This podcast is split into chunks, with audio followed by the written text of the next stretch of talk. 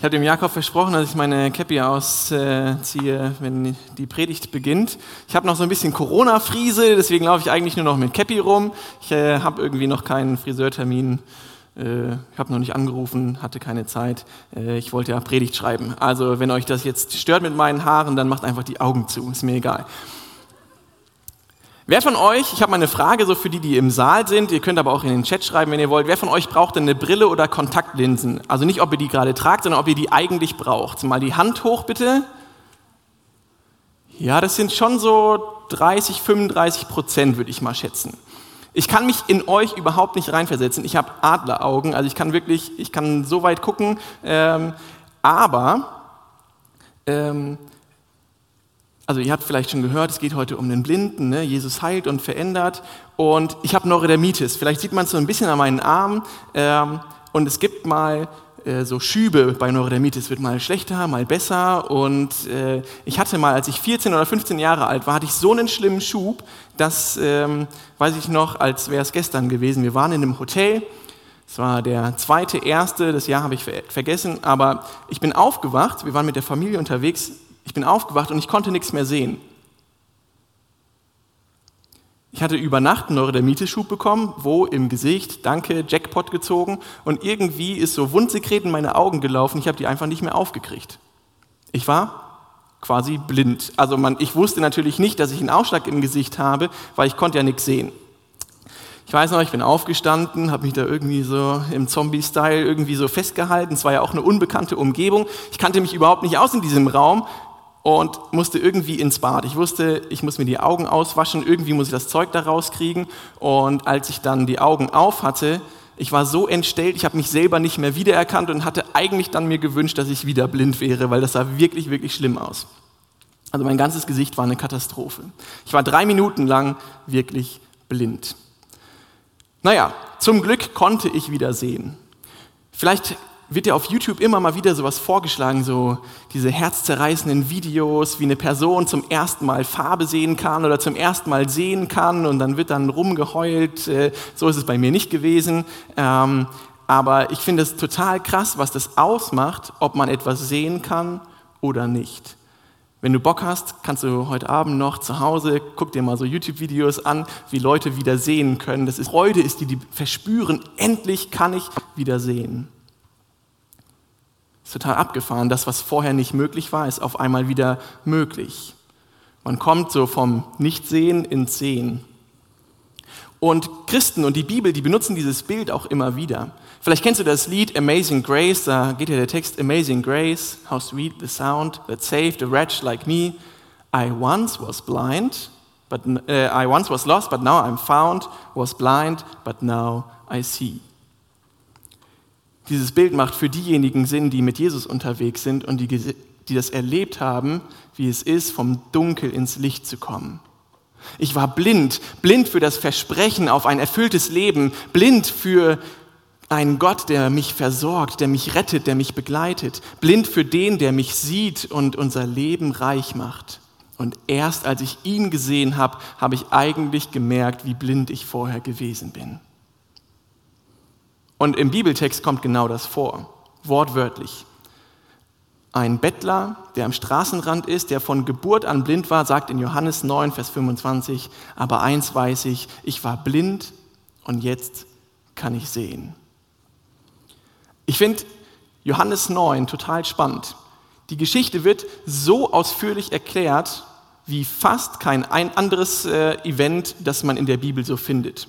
Mal ein Vergleich, Jesus geht auf dem Wasser. Die Geschichte, die kennt man ziemlich gut. Ne? In jedem Kindergottesdienst kommt zweimal im Jahr vor, da wird drüber gepredigt und so. Ja, und ich gehe dann auch aufs Wasser. Da werden Lieder drüber geschrieben. Das sind sechs Verse in Johannes.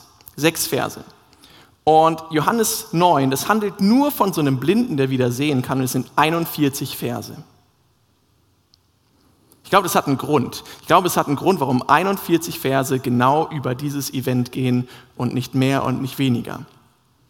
Ich glaube, Johannes möchte uns da etwas ganz, ganz Wichtiges sagen, was vielleicht, wenn wir jetzt mal die Quantität und die Qualität vergleichen, ist es vielleicht sogar wichtiger, als dass Jesus auf dem Wasser laufen kann.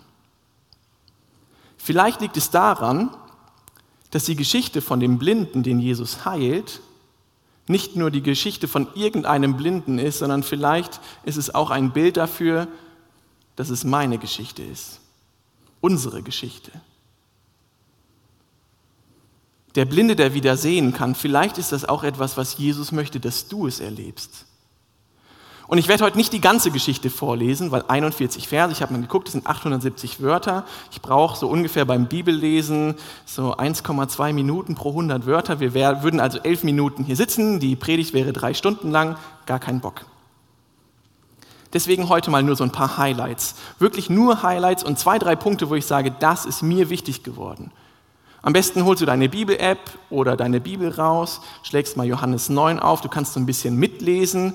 Ähm, und da ich nicht jeden Vers vorlesen werde, kannst du dir die Zusammenhänge so ein bisschen angucken. Auch im Anschluss, nach der Predigt, kannst du dir mal das ganze Kapitel nochmal von vorne bis hinten durchlesen. Aber ich fange jetzt mal an. Ganz am Anfang steht einfach, unterwegs sah Jesus einen Mann, der von Geburt an blind war. Jesus sah einen Mann, der von Geburt an blind war. Ich glaube, die Jünger haben diesen Mann auch gesehen, aber anders, weil dann geht es weiter. Rabbi, fragten die Jünger, wie kommt es, dass dieser Mann blind geboren wurde? Wer hat gesündigt? Er selbst oder seine Eltern? Die Jünger, die sahen nicht den Blinden, sondern die sahen die Fallstudie. Die sahen das Thema dahinter, eine Idee oder die Idee des Gespräches dahinter. Sie wollten mal richtig schön mit Jesus theologisieren. Wer ist denn jetzt hier der Sünder? Ist das jetzt der, der Blinde oder seine Eltern? Warum ist er blind? Es ging nicht um den Menschen, sondern es ging einfach um das Thema an sich. Sie sahen nicht den Menschen, der noch nie Licht gesehen hat, der Farben nicht unterscheiden kann, der nicht weiß, was es bedeutet, dass Gott Himmel und Erde gemacht hat und die Schönheit und Kreativität, die Gott darin reingelegt hat. Sie sahen nicht den Menschen, der noch nie jemand anderes gesehen hatte. Sie sahen nicht den Menschen, der nicht sehen konnte. Man vermutet, dass dieser Mann etwa 30 Jahre alt war. Drei Jahrzehnte blind. Mir haben drei Minuten schon gereicht. Es war schon fast ein bisschen zu viel. Und ihr müsst euch das vorstellen, damals, da war es nicht so, wenn man blind war, dass einem geholfen wurde. Der musste betteln, um zu überleben. Er konnte kein Handwerk erlernen oder ausüben, er wurde nicht richtig versorgt, er konnte sich nicht zurechtfinden, es gab eigentlich keine Hoffnung. Wenn er über die Straße gehen wollte, gab es nicht so eine Ampel, die Geräusche macht. Und die Geistlichen der, der damaligen Zeit, die kamen mit einem Stempel, Sünder. Du, deine Eltern, ist mir scheißegal, irgendwer von euch ist Sünder, du hast es verdient, blind zu sein, deswegen bist du ausgeschlossen aus der Gesellschaft. Die Frage der Jünger, die kommt ja nicht von irgendwo her. Ein Blinder der damaligen Zeit war echt am Ende. Und in der Geschichte lesen wir, dass sich dann alles ändert, weil Jesus ihn sieht. Jesus sieht mehr als nur den Blinden, sondern er sieht auch den Grund dafür. Er sagt dann in Vers 3, an ihm soll sichtbar werden, was Gott zu tun vermag. Die Blindheit war keine Strafe für seine Schuld oder die seiner Eltern, sondern sie war ein Teil von Gottes Plan, weil Gott sich zeigen wollte und Gott wollte zeigen, wie groß und mächtig er ist. Nachdem Jesus seinen Jüngern diese Antwort gegeben hatte, spuckte er auf den Boden und machte aus Erde und Speichel einen Brei, den er dem Blinden auf die Augen strich. Dann befahl er ihm, geh zum Teich Shiloach und wasch dir das Gesicht. Shiloach bedeutet Gesandter. Da steht Schonach, das war autokorrekt. Hättest du erwartet, dass Jesus das macht? Also wer hätte gedacht, dass Heilung mit Spucke beginnt? Vielleicht ein Gebet, vielleicht ein Halleluja, vielleicht eine krasse Worship-Session, vielleicht ein Heilungsabend, aber Spucke? Jesus geht's noch? Bitte mach mal die Augen zu. Egal, ob du hier bist oder im Livestream, mach mal einfach die Augen zu. Vertrau mir, ich spuck dir nicht ins Gesicht. Stell dir vor, du bist blind. Du kannst nichts sehen und das Erste, was du hörst, ist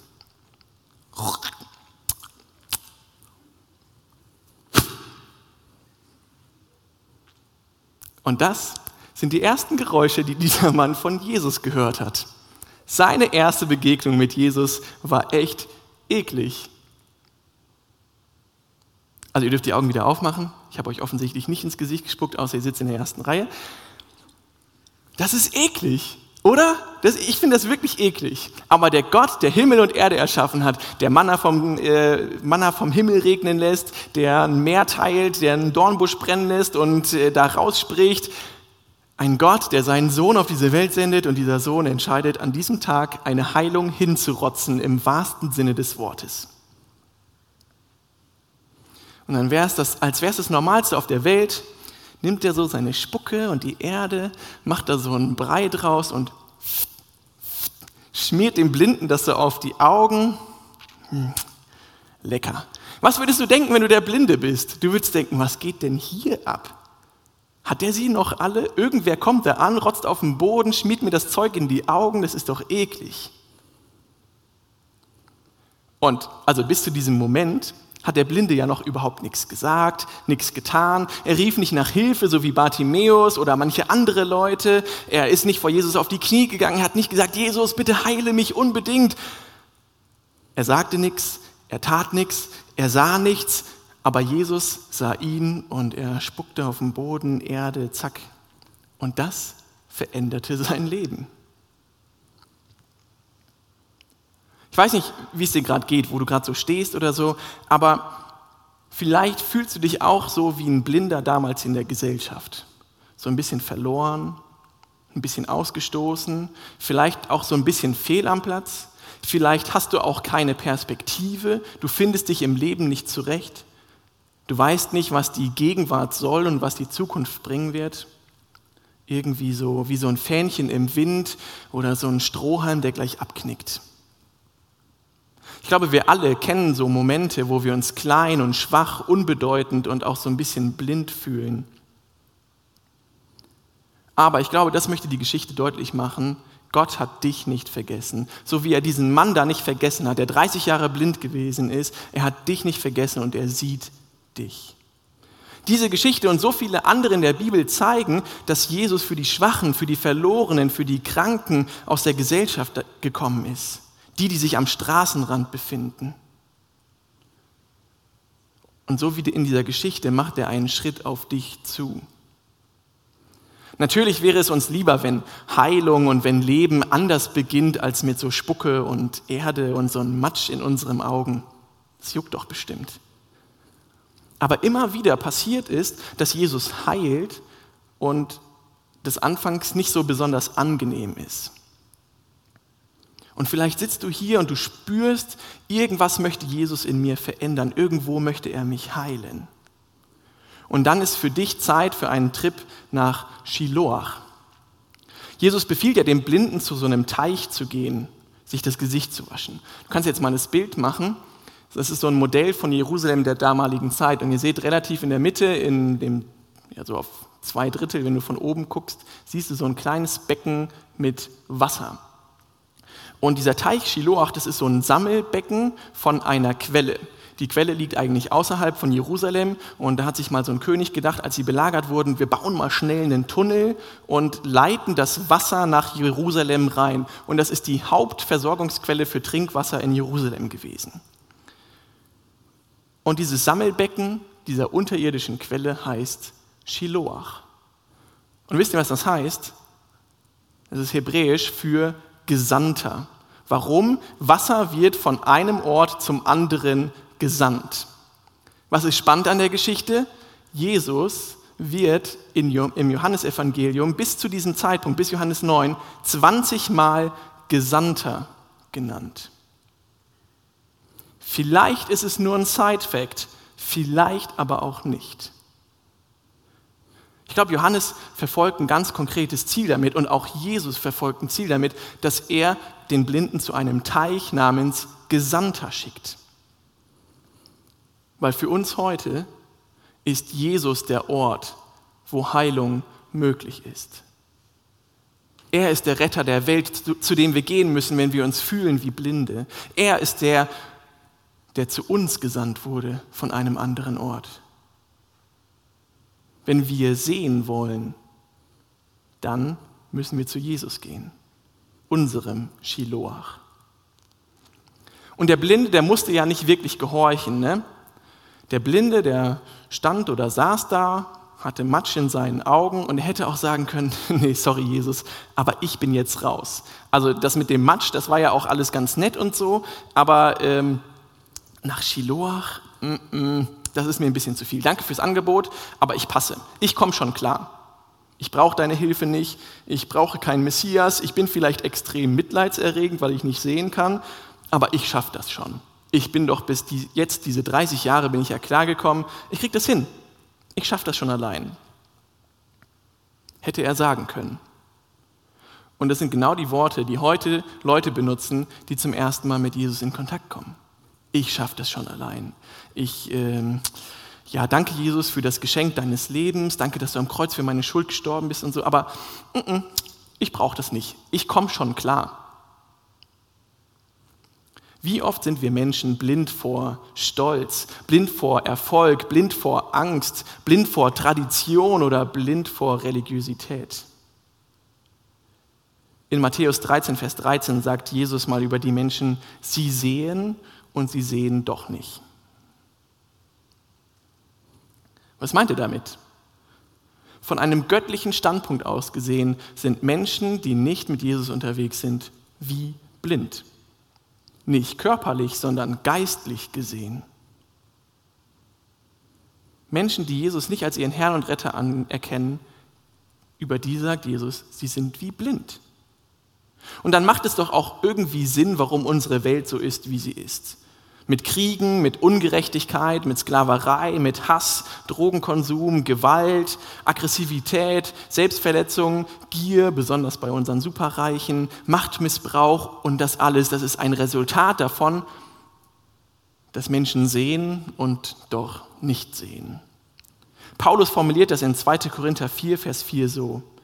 Der Satan, der Gott dieser Welt, hat die Gedanken der Ungläubigen so verblendet, dass sie das herrliche Licht der Botschaft nicht wahrnehmen können. Damit bleibt ihnen unsere Botschaft über die Herrlichkeit von Christus, der das Ebenbild Gottes ist, unverständlich.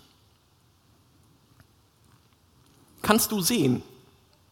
Ich meine natürlich nicht körperlich, sondern geistlich. Siehst du Jesus? Siehst du, was er dich sehen lassen will? Siehst du, wofür du geboren wurdest, was dein Auftrag ist, was deine Mission ist? Siehst du einen Sinn in deinem Leben? Siehst du die Liebe Jesu und sein Opfer, dass er am Kreuz für dich gestorben ist? Siehst du seinen Sieg über den Tod? Siehst du die Hoffnung auf ein ewiges Leben nach dem Tod? Der Blinde trifft eine Entscheidung. Er wollte raus aus seiner körperlichen Blindheit. Er hätte sich dagegen entscheiden können, aber er ging nach Shiloach. Vielleicht machst du das Bild nochmal an. Da wird nämlich was deutlich. Wenn du blind bist, der musste diese Treppen runter. Also, das ist ja ein Modell. Und diese Treppen, das war so ein, so ein Slalom-Parcours. Heute wäre es cool, aber nur wenn du sehen kannst. Es war nicht so einfach, diese Quelle zu erreichen. Die wurde auch extrem bewacht, weil es eben die einzige große Trinkwasserversorgung in Jerusalem gewesen ist. Deswegen war es gar nicht so einfach, dahin zu kommen. Er wollte raus. Es war einfach keine Option für den Blinden, da nicht hinzugehen. Er wäscht sich das Gesicht, den Matsch so aus den Augen und dann berichtet Johannes mit der krassesten Untertreibung, die die Bibel je gesehen hat. In Vers 7 steht, und als er von dort wegging, konnte er sehen. Oh, okay, alles klar, danke für die Info, können wir jetzt weitermachen. Ehrlich jetzt, Johannes, kein Jubel, keine Freude, keine Engel, die am Wegesrand singen und ah machen. Nee, einfach nur, also als er dann wegging, dann konnte er sehen, fertig ist die Geschichte. Ich weiß nicht, was mit dir ist, aber wenn mir das passiert wäre, wenn ich 30 Jahre lang blind gewesen wäre und auf einmal schmiert mir jemand Matsch ins Gesicht, ich gehe an so einen Teich, wasche mir alles aus den Augen raus und auf einmal kann ich sehen, ich hätte getanzt, ich wäre durch die Straßen gezogen, ich hätte jeden geküsst und umarmt und hätte einfach nur gejubelt. Juhu! So. Also, das wäre natürlich nicht Corona-konform, wahrscheinlich hätte ich es trotzdem gemacht. Vielleicht ist dieser Mann auch so durch die Gegend gelaufen, aber es wird nicht berichtet. Wir wissen nur, dass er dann seinen Nachbarn begegnet. Und sie bemerkten ihn und die fragen sich, hm, kann der das wirklich sein? Nee, der sieht nur so aus wie der, der blind war, weil der, der blind ist, der ist ja blind, macht ja Sinn, kann ja gar nicht sein. Und dann fragen die ihn, was ist denn passiert, als sie dann gesagt haben, ah nee, der ist es doch. Und er antwortet, da ist doch dieser Mann, der heißt Jesus. Er hat einen Brei gemacht und ihn auf meine Augen gestrichen und gesagt, geh zum Teich Shiloach und wasch dir das Gesicht. Ich bin dorthin gegangen und ich habe mir das Gesicht gewaschen und da konnte ich sehen. Vielleicht war dieser Blinde auch einfach nur so sachlich nüchtern und deswegen wird das so berichtet. Wie viel muss man über Jesus wissen, um Jesus sein Leben zu geben? Viele von euch stellen sich vielleicht diese Frage, wie viel muss ich von Jesus wissen, bis ich sagen kann, dem vertraue ich. Und ich denke, diese Geschichte hilft uns da weiter.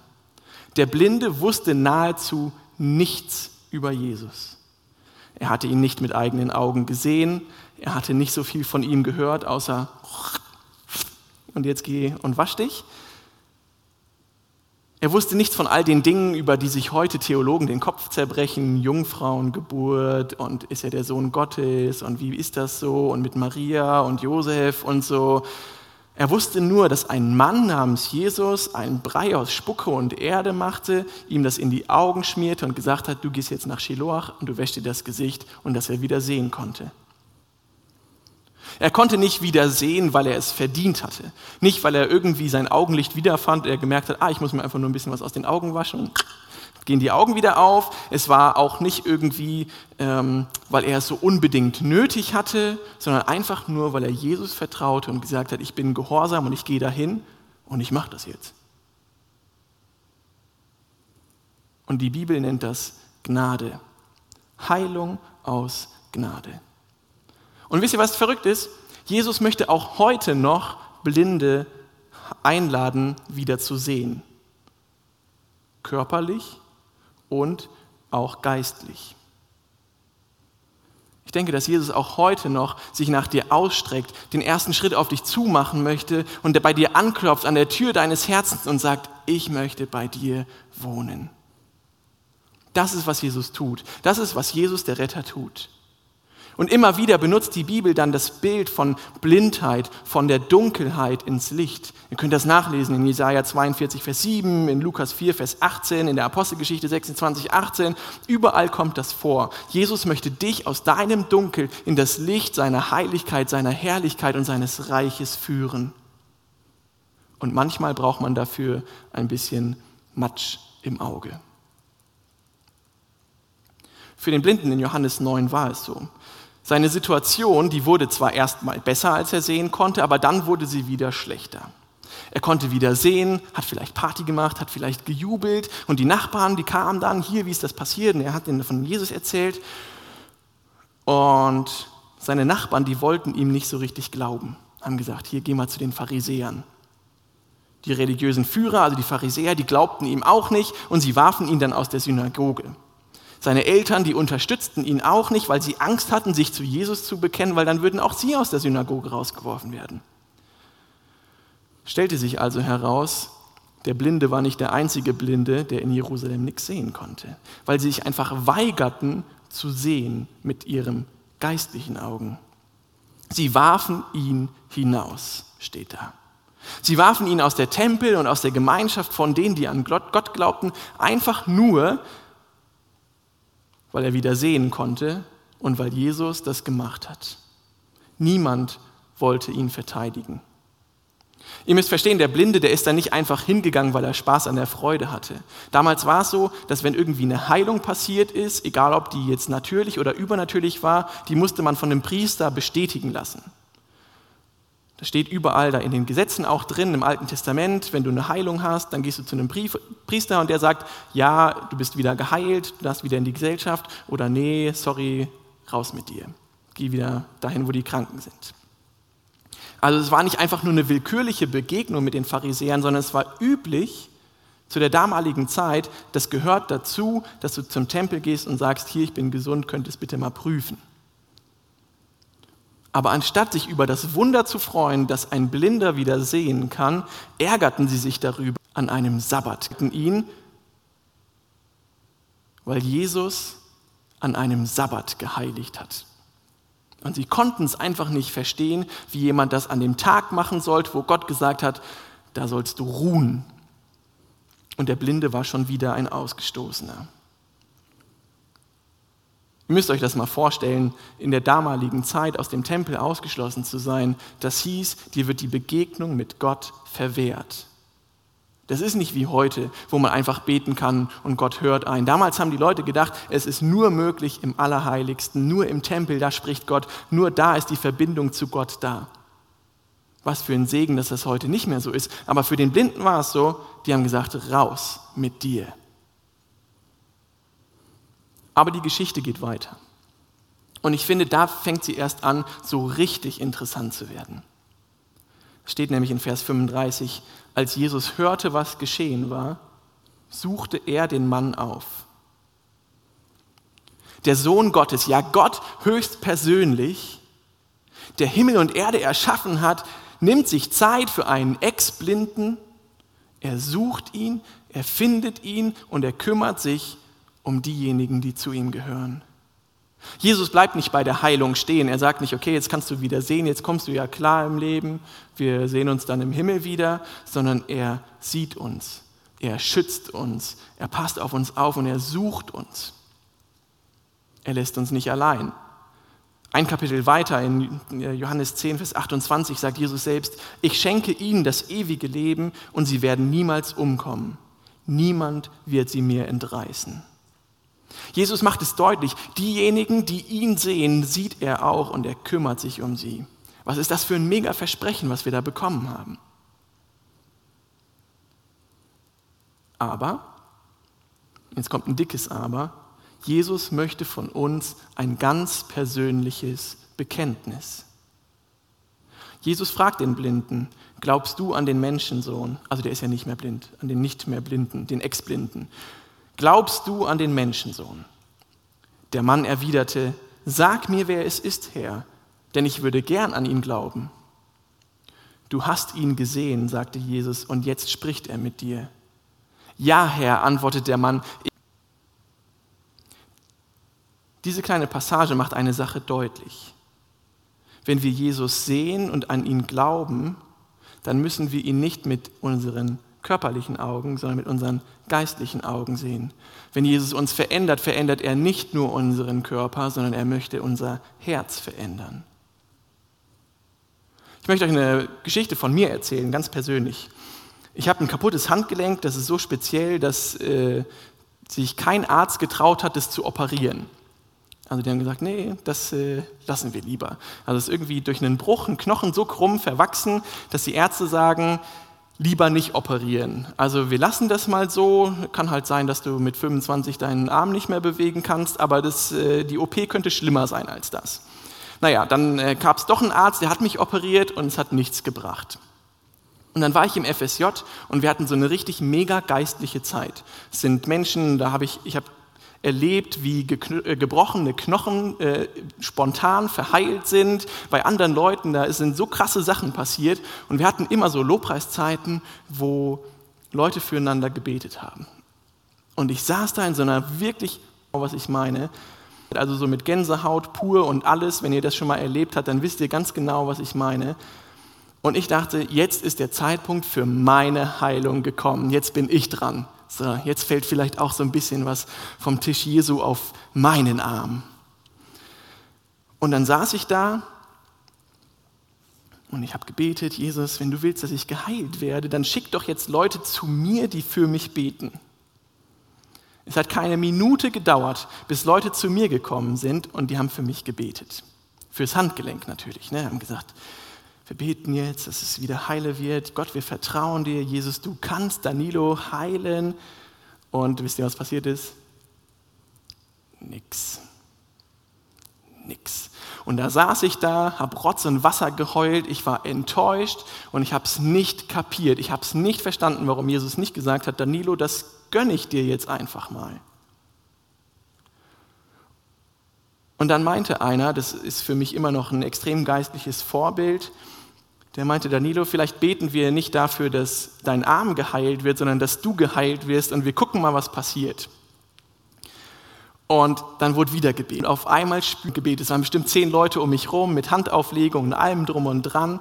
Und auf einmal spürte ich, wie der Friede Gottes über mich kommt. Ich hatte so eine Ruhe, ich hatte so einen Frieden, ich hatte so eine Gänsehaut. Ich wusste einfach, der Heilige Geist, der erfüllt mich gerade. Und auf einmal hatte ich überhaupt nicht mehr das Bedürfnis, dass mein Handgelenk gesund wird. Und seitdem ist das weg. Seitdem weiß ich, es ist wirklich scheißegal, ob mein Arm heile ist oder nicht, weil es kommt darauf an, was in mir gesund ist. Es geht nicht um meine körperliche Gesundheit. Neurodermitis, kaputter Arm, kaputte Schulter, äh, mein Bart ist ab und so. Ne? Also, da kommt es nicht drauf an. Es kommt nicht darauf an, ob ich äußerlich in Ordnung bin. Es kommt nicht darauf an, ob ich Jesus erkenne dadurch, dass er mir an meinem Körper etwas getan hat, sondern dass er mich in meinem Herzen verändert hat. Darauf kommt es bei Heilung an. Und wir, wir erleben das auch hier in dieser Geschichte, wo Jesus dann nachher kommt. Er sagt, glaubst du an den Menschensohn? Und er sagt, du hast ihn gesehen. Und da erst wird dem Blinden bewusst, hey, ich habe ihn ja mit den Augen gesehen, aber ich muss ihn mit den Herzen sehen. Erst dann hat er geglaubt. Und Jesus spricht dann weiter. Da sagte Jesus zu ihm, zum Gericht bin ich in die Welt gekommen, ich bin gekommen, die Blinden sehend zu machen und denen, die sich für sehend halten, zeige ich, dass sie blind sind. Die Pharisäer, die in der Nähe standen, hörten ihn und fragten, willst du damit etwa sagen, dass auch wir blind sind? Wenn ihr blind wärt, wärt ihr unschuldig, erwiderte Jesus. So aber bleibt ihr schuldig, weil ihr behauptet, sehen zu können. Ich habe noch nie eine Predigt gehört in meinem ganzen Leben, wo Pharisäer mal gut weggekommen sind. Es ist ja auch super einfach, jetzt die Pharisäer zu verurteilen und zu sagen, was für dämliche Idioten sind das eigentlich. In jeder Geschichte in der Bibel sind die Pharisäer so die Nieten. Es ist wirklich leicht zu sagen, die Pharisäer, die waren alle blöd, äh, mit denen will man nichts zu tun haben und so. Aber die Pharisäer, die waren blind für Jesus weil sie an ihren Traditionen und Vorschriften und Vorstellungen festhielten und nicht bereit waren, dass Jesus ihr Herz verändert. Sie waren nicht bereit, dass Gott ihre Sicht auf die Dinge verändern darf. Und ich glaube, da in dieser Hinsicht sind wir Pharisäern extrem ähnlich. Gerade wenn du in einer christlichen Familie aufgewachsen bist und äh, in unseren Gemeinden, da sind oft so keine Ahnung, wenn du die, so die christliche Karriere durchlaufen hast, ne, so von Krabbelgruppe, dann irgendwie in die Jungschar, in die Jugend, biblischen Unterricht oder wie man das überall nennt, und dann kommst du so in die Jugend und dann machst du irgendwo mit und so. Gerade wenn du so diese ganze Karriere durchlaufen hast und sagst, ja, ich bin ja mit Jesus unterwegs, ich gehe ja in den Gottesdienst, dann solltest du dich mal fragen, mal persönlich reflektieren und überlegen, bin ich eigentlich blind? Halte ich auch nur an Traditionen fest? Halte ich fest an meinen Vorstellungen, wie die Welt funktioniert? Oder bin ich bereit, dass Gott mich verändert? Bin ich nur religiös oder ist mein Herz wirklich mit Jesus? Und ich habe gerade den Eindruck, dass Jesus vor der Tür deines Herzens steht und sagt, hey, lass mich rein. Öffne doch die Tür deines Herzens, denn ich will bei dir wohnen. Ich möchte bei dir einziehen und ich möchte dein ganzes Leben verändern von innen heraus. Ich möchte dein persönlicher Retter werden, weil ich bin für dich an dieses Kreuz gegangen. Ach, das ist kein Kreuz, das da oben meine ich natürlich. Ähm, ich will nicht nur in deinem Kopf sein, in deinen Traditionen. Ich will nicht nur in den Vorstellungen deiner Eltern sein. Ich möchte nicht nur in den Vorstellungen deiner Gemeinde sein, sondern ich möchte dich wirklich verändern. Das macht sich selbstständig hier. Ich möchte dich verändern, ich möchte dich heilen. Ich möchte dich beschützen und ich wünsche mir so sehr, dass du mich überall mit hinnimmst. Ich möchte, dass du mich siehst mit deinem Herzen. Deine Eltern, das sage ich dir jetzt mal, deine Eltern, die können nicht für dich sehen. Deine Gemeinde, die kann nicht für dich sehen. Deine Freunde, deine Großeltern, der Satt, alle möglichen Worship-Bands der ganzen Welt, alle Menschen, die du kennst, die können nicht für dich sehen. Du musst selber die Augen deines Herzens aufmachen und sagen, ja Jesus, ich lasse dich rein, ich glaube, du darfst mich verändern, weil meine Vorstellungen auf, die, auf diese Welt sind auf jeden Fall kleiner und begrenzter als deine. Glaube ist kein richtigen Gebete aufsagen. Es geht nicht darum, dass du die richtigen Bibelverse weißt. Es geht nicht darum, dass du die richtigen Gebete aufsagen kannst. Es geht nicht darum, dass du in die Gemeinde gehst, sondern es geht darum, dass Jesus in deinem Herzen wohnen möchte. Darum geht es im Leben. Da möchte Jesus Veränderung reinbringen. Und ich finde es so mega genial, dass Jesus uns das anbietet. Also wie cool ist das bitte? Dass Gott sagt, hey, bei dir möchte ich wohnen. Du bist eine Wohnung, da würde ich mich wohlfühlen. Ich sehe mich meistens nicht so an.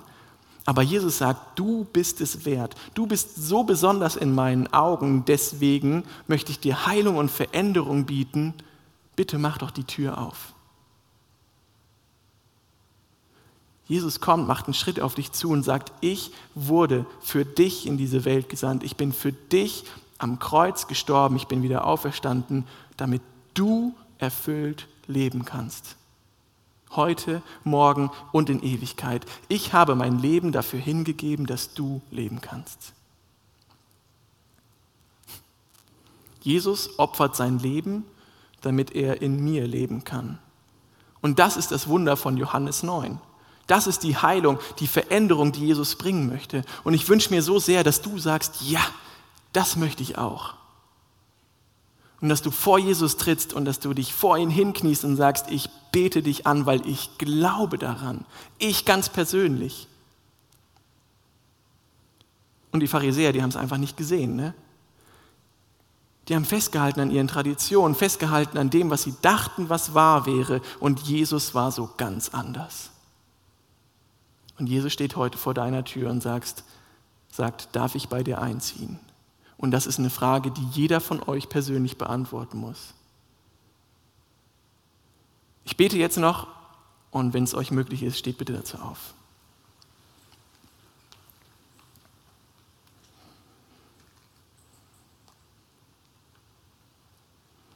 Jesus, du hast den Ex-Blinden gefragt, glaubst du an den Menschensohn? Danilo Vollmer, ich bekenne, ja, ich glaube. Danke, dass du unsere Herzen heilen möchtest. Danke, dass es nicht darum geht, ob wir körperlich in Ordnung sind, sondern dass es darum geht, dass wir dich geistlich mit unserem geistlichen Auge sehen. Bitte verändere und heile du uns da, wo wir blind sind für dich und für das Leben, was du bringst. Heile unsere Blindheit. Mach, dass wir nicht blind sind vor Stolz oder vor Neid oder vor Eifersucht oder vor Angst. Öffne du unsere Augen unseres Herzens. Herr, ich möchte dich bitten, dass du diese jungen Leute, die jetzt hier im Saal sind, dass du sie segnest und dass du ihnen deutlich machst, du möchtest auch bei ihnen wohnen. Danke, dass du bei uns in unserem Herzen leben möchtest und dass du uns erfülltes Leben schenkst. Amen.